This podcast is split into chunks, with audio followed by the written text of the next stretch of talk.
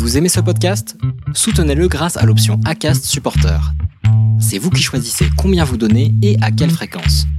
Cliquez simplement sur le lien dans la description du podcast pour le soutenir dès à présent. Je pense que j'ai évolué parce que je l'ai décidé. Le jour où j'ai compris que j'étais hypersensible, ou pas.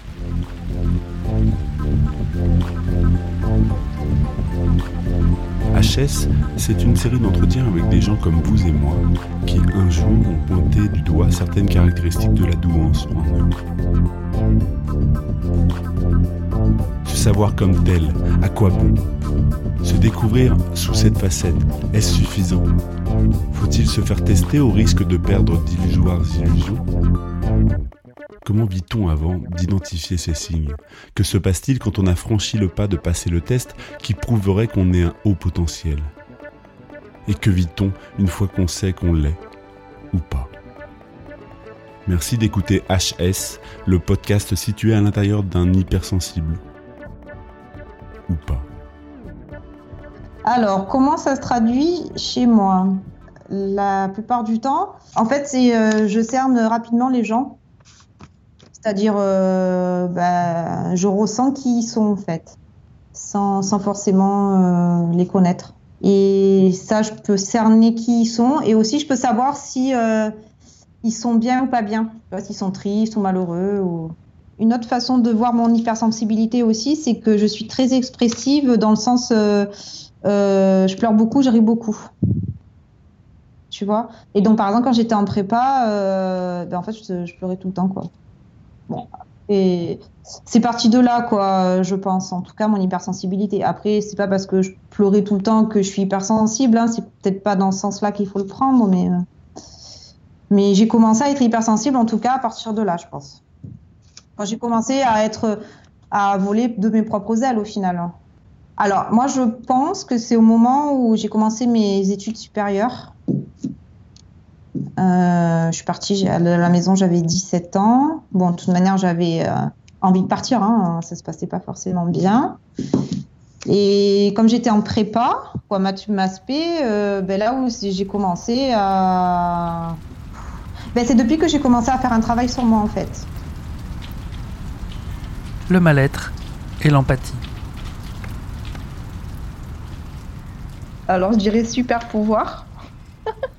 Empathique, sixième sens. Euh, c'est pas un autre mot, ça serait euh, hypersensibilité égale sensibilité super développée. Hypersensibilité égale aussi, bon maintenant je peux dire que c'est hypersensible, mais euh, ça, il y a à la fois, ça représente quand même un mal-être, je pense. Il y a un mal-être.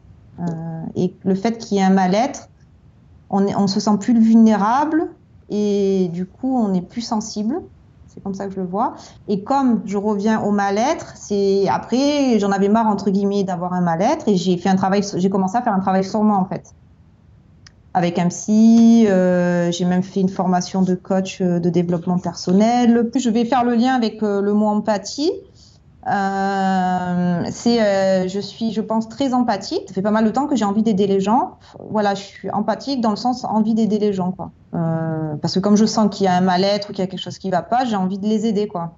C'est être attentif. Voilà, par exemple. Et j'ai même, je fais même, euh, j'ai même fait les, restos du cœur. Euh, tu vois, je, je, suis même allée plus loin. J'ai essayé d'aller dans des assos. bref, voilà je cerne les personnes, donc comment elles sont, mais le truc c'est que, quoi, pour moi, ça se traduit aussi comme ça l'hypersensibilité, c'est-à-dire que je, je prends pour moi du coup leurs ondes, quoi, leurs ondes, ce qu'ils dégagent, tu vois, ce que je ressens d'elles. Et par exemple, si la personne, euh, elle est triste euh, ou elle est énervée, eh ben, du coup, je, je vais me sentir euh, pas bien de suite. Tu vois, en fait, c'est comme si j'avais pas de filtre et du coup, c'est vrai que ces derniers temps, petite parenthèse, j'apprends à me mettre des filtres. Et du coup, ben, je peux être, par exemple, déprimée parce que je ressens, surtout si la personne, je la connais un peu, ben, si elle est déprimée, je vais être déprimée. Donc, je vais me sentir pas bien ou, tu vois. Je vais pas pleurer parce que je suis fleur bleue, hein. C'est pas ça. Je vais pleurer plus euh, pour sortir l'énergie, en fait, tu vois parce que j'ai l'impression d'emmagasiner pas mal d'énergie et aussi des autres. Et du coup, de pleurer, ça me fait sortir, tu vois. c'est une façon de sortir les choses.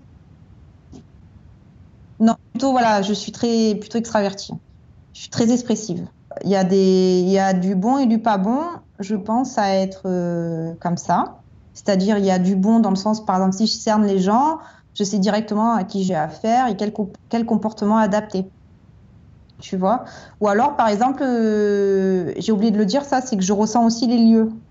Donc, je sais euh, si tel lieu, il est bien à vivre et si tel lieu, il y a quelque chose qui va pas, quoi. Généralement, je me trompe jamais, en fait. Parce qu'à chaque fois, je me dis, mais non, qu'est-ce que tu racontes? Je m'auto-parle. Mais après, je me dis, mais en fait, ton expérience fait que tu as, tout le temps raison, en fait. Ce que tu ressens, c'est jamais faux. En fait, le visage, caché, tu vois, des gens qui se cachent. Je vois direct, moi, ce qu'il y a derrière. Eh ben, oui, j'ai appris à me faire confiance. Oui, oui. Parce qu'au début, tu te dis, mais non, qu'est-ce que tu. essayes de pas croire ce que tu ressens, tu vois. Tu te dis, mais non. Euh, qu'est-ce que tu racontes La personne, par exemple, en face, elle n'est pas comme ça. Ou. Quoi, quand j'ai confiance en moi, j'arrive à, entre guillemets, à réussir les, les choses, quoi. Par exemple, dans le travail. Euh, dans le travail, euh, par exemple, si j'ai quelque chose de très compliqué à faire, euh, bah, au lieu de me stresser ou de m'agiter, je me dis Louise, fais-toi confiance et voilà. Par exemple, dans le travail, euh, oui, je pense avoir des capacités à analyser rapidement ben, les, problèmes, s'il y a un problème. voilà. Et après, comme je me fais confiance, naturellement, j'arrive à trouver des, des solutions. Des... En tout cas, c'est ce que je ressens de, de moi. Quoi. Partir vite et loin.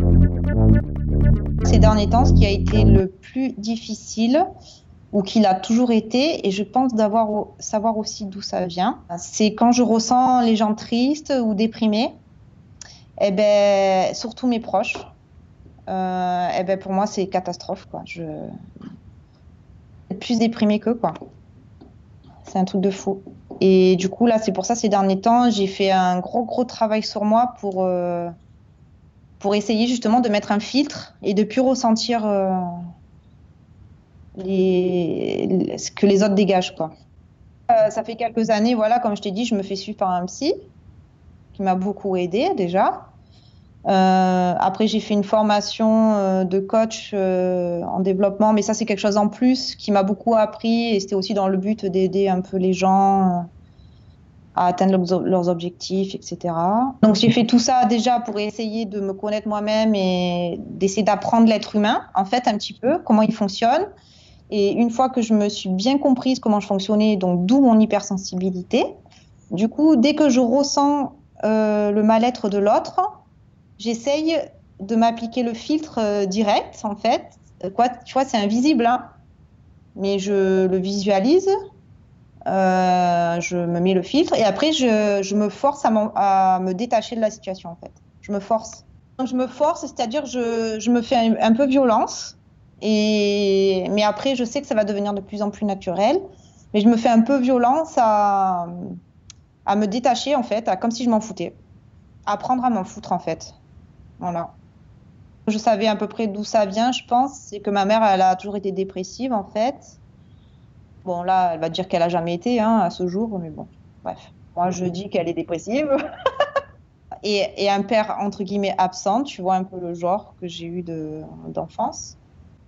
Alors, les personnes qui peuvent comprendre déjà euh, euh, l'hypersensibilité, je pense que c'est une personne qui elle-même est hypersensible. Moi, c'est ce que j'ai remarqué. Parce que des personnes qui sont pas hypersensibles, eh ben, elles comprendront pas. Euh, elles comprendront pas. Quoi. Moi, c'est ce que j'ai ressenti. C'est des gens un peu les pieds sur terre, un peu binaires, qui dégagent rien. Et ces personnes-là, euh, tout ça pour dire que ceux qui comprennent bien mon hypersensibilité et qui m'aiment et qui m'aident d'ailleurs à mieux le vivre, donc déjà, c'est mon compagnon parce qu'il lui-même, euh, il est hypersensible. Lui, euh, il sait qu'il est hypersensible. Et par contre, il a un, train de retard par rapport au travail euh, sur soi-même pour gérer. Il se sent concerné en fait. Hein. Il se sent concerné et il est, il est comme moi, il est assez empathique. Et donc il va m'écouter, il va comprendre ce que je lui raconte. En fait, ce que je suis en train de te raconter à toi là, je, vais, je, je, lui en parle aussi, tu vois. Et du coup, elles sont comprises. De façon générale, on, on me voit plutôt comme une personne joyeuse, euh, une personne joyeuse, mais effectivement qui est toujours à l'écoute et qui, qui, fait attention aux gens, quoi, voilà. Euh, bah, que je ris, généralement les gens ils, sont contents, hein, parce qu'ils se disent tiens, elle est toujours de bonne humeur, elle. Après, ils connaissent pas l'autre côté. parce que l'autre côté, je j'essaye de le cacher, forcément, je vais pas. Des fois, j'ai peut-être les larmes aux yeux, mais bon, euh, je pense que mon hypersensibilité est bien vécue euh, autour de moi. J'ai pas pas de problème avec mon entourage spécialement avec mon hypersensibilité. Je pense que c'est plutôt euh, moi-même qui avait envie de savoir mieux gérer pour me sentir mieux moi-même en fait. Franchement, ça m'est jamais venu à l'idée de de faire un test. J'ai appris euh, ça euh, lors de tes entretiens. je savais même pas que ça existait. en fait, je suis quelqu'un de très curieux, donc rien que par curiosité, je, voudrais voir. je voudrais le faire, ouais. Ça me changera pas grand chose, hein, je pense. En plus, c'est pas une compétition, quoi. Il n'y a pas de meilleur score ou quoi que ce soit, je pense. Non, je, pars, je serais curieuse en fait, mais c'est tout, ça s'arrêtera là. Quoi. Partir vite et loin. Alors, j'ai vécu dans un petit village dans le Vaucluse, situé à 40 minutes d'Avignon et 30 minutes de Aix-en-Provence. C'était une maison dans le village avec un jardin, euh, j'ai deux sœurs, mes parents, des chiens. Et, euh, et, mes parents, ils ont divorcé, j'avais 17 ans. Modeste, mais pas non plus. Euh... On n'était pas riches, mais pas pauvres non plus, quoi. Mon père, il est ingénieur au, au conseil général. Et ma mère, elle, est, elle était, puisqu'elle travaille à la retraite, infirmière. Infirmière chez les, les, euh, les schizophrènes, etc. chez, les, chez les fous.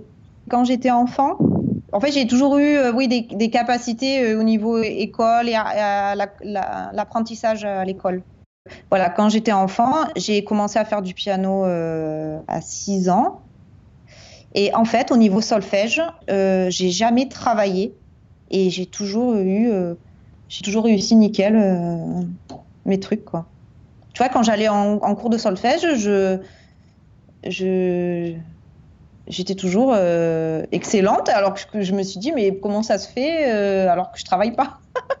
J'en ai fait 8 ans, donc euh, les 4-5 premières années, c'était facile, le solfège. Mais comme après, il fallait quand même, le niveau était de plus en plus élevé, il fallait quand même travailler, et après, j'ai un peu, j'ai, un peu diminué en, en, en excellence, quoi.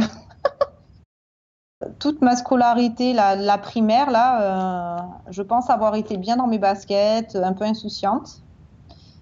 Et à partir du collège, euh, ça a commencé à, à, moi, en tout cas, j'ai commencé à faire ma crise d'ado, qui a duré très très longtemps, jusqu'à mes... jusqu'à que je parte de la maison. Donc ça a duré 6-7 ans et, en fait, euh, ben moi j'avais qu'une envie, c'était entre guillemets, hein, ou partir, euh, je vais dire le mot partir plutôt. J'avais qu'une envie, c'était me casser de la maison. Je supportais, ben déjà ma mère, euh, voilà, en fait je, je supportais plus la vie de mes parents en fait. Quoi. Moi j'avais envie de faire ma propre vie à moi. voilà, je sentais, voilà, je savais qu'il y y a quelque chose je sais pas comment expliquer. Euh, en tout cas, je ressentais que j'étais pas bien et que j'avais qu'une envie, c'était partir. Parce que il y avait certainement, avec du recul, il devait y avoir du faux semblant, tu vois. Mes parents, en fait, ça allait plus entre eux, mais comme par hasard, ils se disputaient jamais. En fait, ma mère, elle était soumise. J'ai toujours, me suis toujours sentie bien socialement avec mes amis, etc. Mais à la maison, c'était, je me sentais pas bien, quoi. J'étais pas à ma place, c'était pas ma vie. Euh j'avais l'impression d'être obligée de suivre ce que mes parents me disaient. En même temps, c'est normal, mais moi, j'avais qu'une envie, euh, c'est faire ma vie, quoi. Et j'ai tout fait pour partir. Hein. J'ai tout programmé pour faire euh, ma conduite accompagnée. Comme ça, à 18 ans plus, j'avais le permis. Et donc, pour moi, c'était trop tard. Quoi. Je pense que j'aurais eu envie de partir. J'aurais eu à 12 ans, euh, j'aurais pu partir, hein, dans ma tête en tout cas.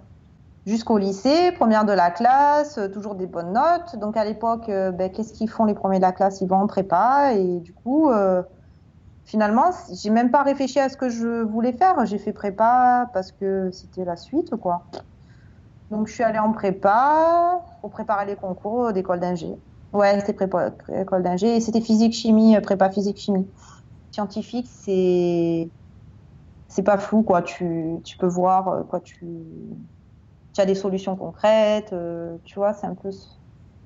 Ça me correspond plus ce côté-là. Hein. Tu vois, je pleurais tout le temps hein, en prépa. Je pleurais tout le temps, mais je pleurais tout le temps parce que, en fait, euh, il y avait. On faisait que bosser. Euh, ils nous traitaient un peu comme de la merde hein, en prépa. En fait, soi-disant pour nous préparer au monde de l'entreprise. Donc, c'était un peu du c'était la Gestapo, quoi, un petit peu. C'était comme l'armée, quoi. C'était. Et puis voilà, et puis ma mère euh, dépressive, mon père euh, qui est jamais là, euh, genre, en fait, j'étais vouée à moi-même, quoi. Là, j'étais vraiment. Je sais même pas comment j'ai fait pour y arriver, hein, franchement. Là, pour le coup, après en école d'ingénieur, ça allait un peu mieux. C'était plus simple.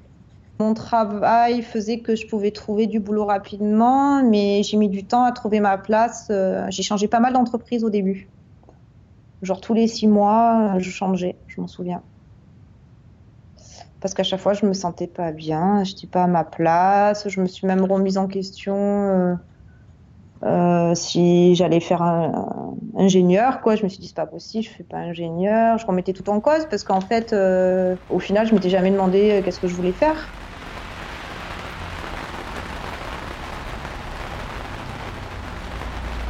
Moi, je suis admirative des marathoniens.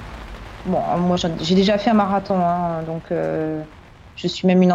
Quoi. À l'époque, je courais, euh, je cours encore, mais moins qu'avant, bref. Et du coup, cette notion de se surpasser euh, et de, de s'oublier dans le sport, tu vois, et de faire des exploits, ça, ça me, ça me motive en tout cas. Ça me motive, mais ça me touche parce que on, sent, tu sais, quand tu commences à te surpasser toi-même, tu deviens toi-même en fait. Les personnes qui se surpassent, ben, tu les vois en vrai, quoi. Elles sont vraiment elles. Quoi, la chenille qui devient papillon. Ben, ça fait le même effet, j'ai l'impression. Et c'est dans ce sens-là, en fait, que ça me, ça me bouleverse. Un voyage chez les ancêtres. Alors, je pense déjà que c'est génétique. C'est génétique et c'est aussi, euh, pour te dire, j'ai même euh, essayé de faire mon analyse euh, chez mes ancêtres pour savoir comment ils étaient, hein.